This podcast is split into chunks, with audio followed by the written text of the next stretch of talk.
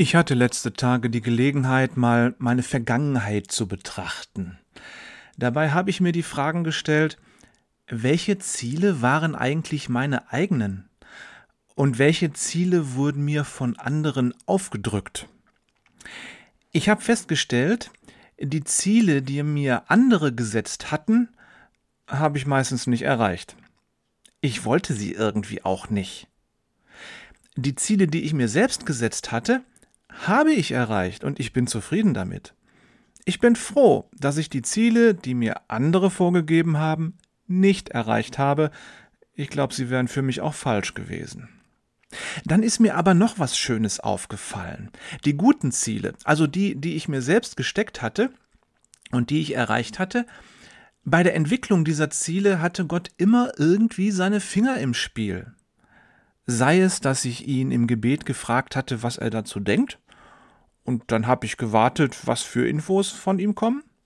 Sei es, dass ich im Nachhinein entdeckt habe, dass Gott Situationen so vorbereitet hatte, dass es für mich logisch war, mich so zu entscheiden, wie ich es getan hatte. Das Blöde ist, wenn man in solchen Entscheidungsprozessen drinsteckt, sieht man nicht immer Gottes Hand am Werk. Wenn man dann aber zurückschaut, erkennt man, wie sich Gottes Willen und der eigene Wille verbunden haben zu etwas Gutem. Im Psalm 126 steht, Wir waren wie in einem Traum, als der Herr unser Geschick zum Guten wendete. Da füllte Lachen unseren Mund und Jubel löste unsere Zunge. Da sagte man unter den Völkern, der Herr hat Großes an ihnen getan. Ja, der Herr hat Großes an uns getan. Wir waren in einem Freudentaumel. Ja, Gott hat beim Volk Israel eingegriffen und die richtigen Weichen gestellt. Da haben sie dann auch die richtigen Entscheidungen getroffen und waren am Ende ganz überwältigt, als wenn sie in einem guten Traum drin stecken. Also, egal in welcher Lebensphase du drin steckst, Entscheidungen musst du immer treffen. Irgendwelche Ziele musst du dir immer irgendwie setzen.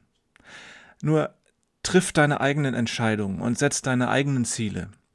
Und hol dir Gott ins Boot. Bete und frag ihn.